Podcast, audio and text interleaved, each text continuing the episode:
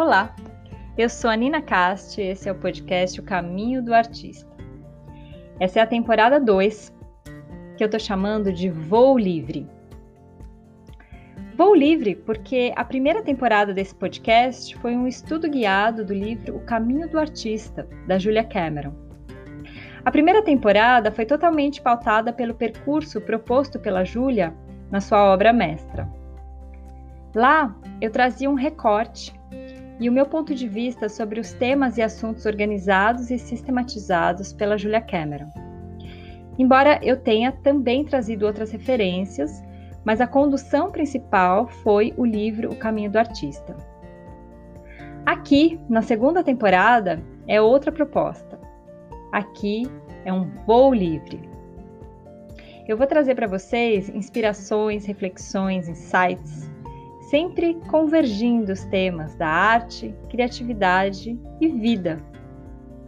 Nada muito técnico, nada muito pretensioso, mais um exercício de refletir sobre esses assuntos, escrever e compartilhar aqui com vocês através da minha voz. Eu espero que a gente possa ir construindo um diálogo a partir daqui. Então, sejam muito bem-vindas Bem-vindos ou bem-vindes à segunda temporada do Caminho do Artista Voo Livre. Hoje cedo eu fui caminhar na praia. Eu moro em Ubatuba, no litoral norte de São Paulo. E fiquei pensando sobre o que, que eu poderia falar nesse primeiro episódio. E foi quando uma gaivota cortou o céu sobre o oceano e aí eu entendi que o primeiro episódio dessa nova temporada não poderia falar de outra coisa senão sobre esse voar. Voar no sentido da liberdade de pensar, sentir, expressar, estar e ser. Voar como esse estado de alma. E para refletir sobre isso, eu dediquei um tempinho observando aquela gaivota. Mas não só ela, também os quero-queros, os urubus que estavam na praia. E depois, de volta no meu quintal, eu observei também as andorinhas, os bentivis, os saíras sete cores, os pardais, as maritacas. E mais uns tantos outros que eu nem sei a espécie. Porque a gente tem uma variedade incrível aqui na Mata Atlântica.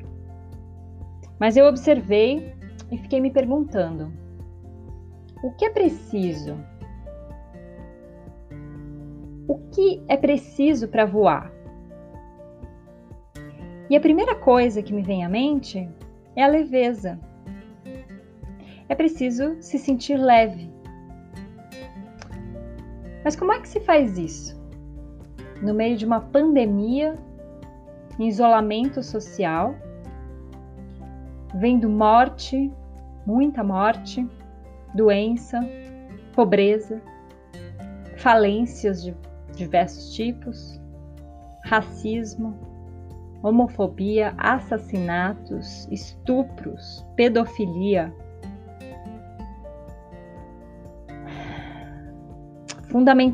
O fundamentalismo religioso sufocando a liberdade das pessoas e até mesmo os seus direitos.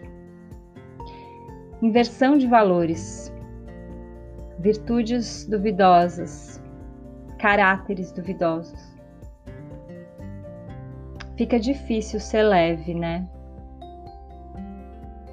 Só de mencionar tudo isso já muda a densidade da energia. Só que também não adianta fingir que essas coisas todas não estão acontecendo para tentar ficar leves, não é mesmo? Porque se fosse assim, a Regina Duarte já teria resolvido esse problema pra gente, né? Não adianta ficar de braços abertos, dançando na frente da piscina e pedir para as pessoas esquecerem seus mortos, virarem a página e ficarem leves. O caos está aí sendo esfregado na nossa cara diariamente. Então, será que é possível conciliar sofrimento e leveza? eu fiquei me perguntando, né?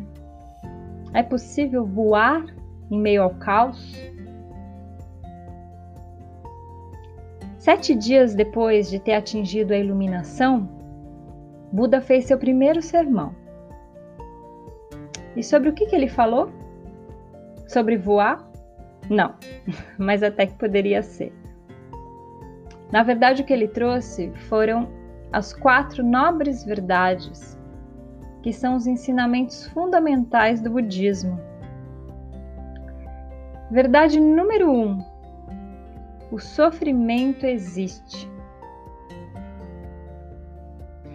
Verdade número dois: o sofrimento tem suas causas. Verdade número 3. É possível eliminar essas causas. E verdade número 4. Existe um caminho para eliminá-las. Então vejam que Buda não nega a existência do sofrimento. Em primeiro lugar, ele o reconhece como uma condição humana.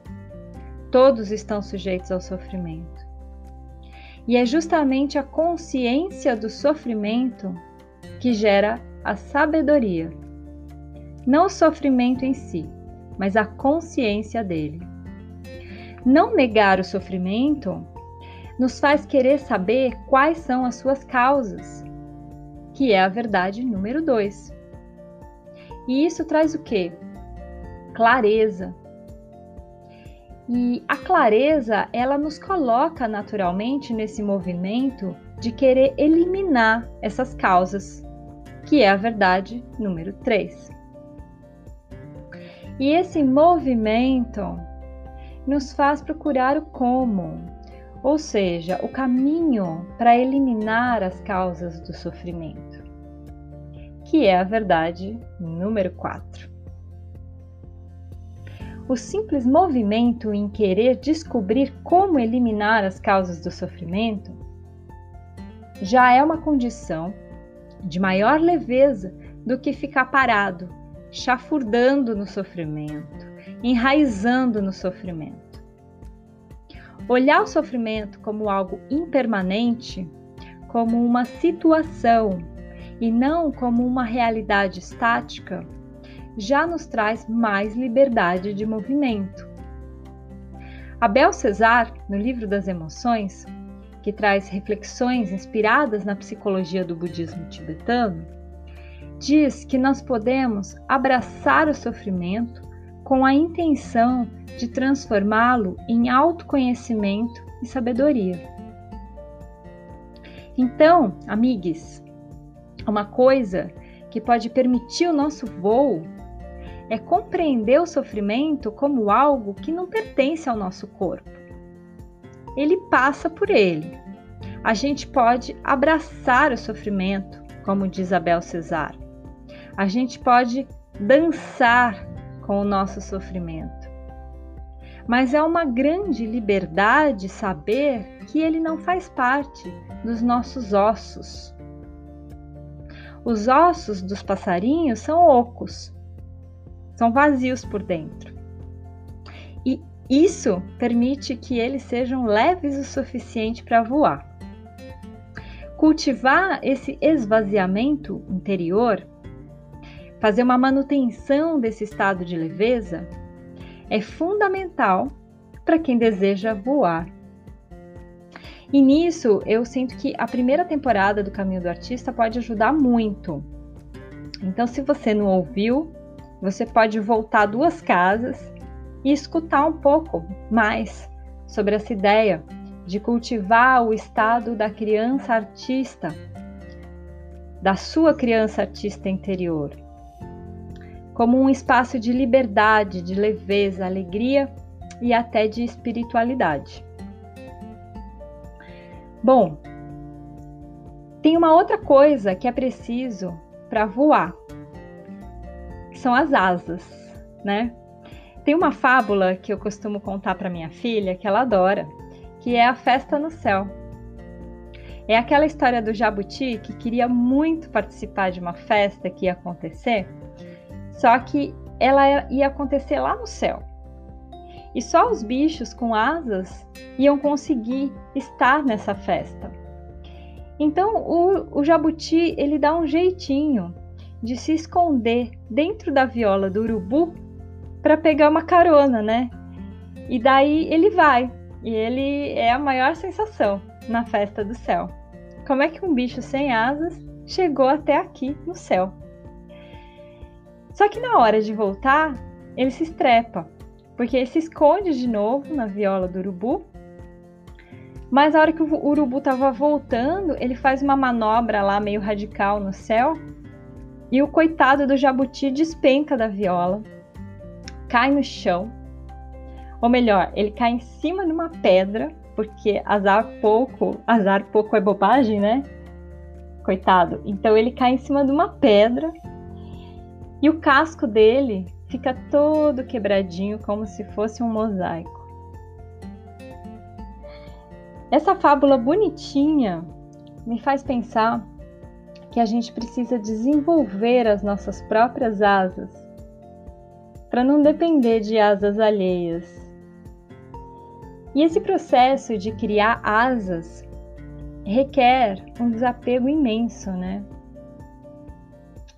Um desapego daquele ser anterior que eu era antes. E requer uma intensa capacidade criativa. O que é que eu deixo para trás? O que é que eu preciso transformar?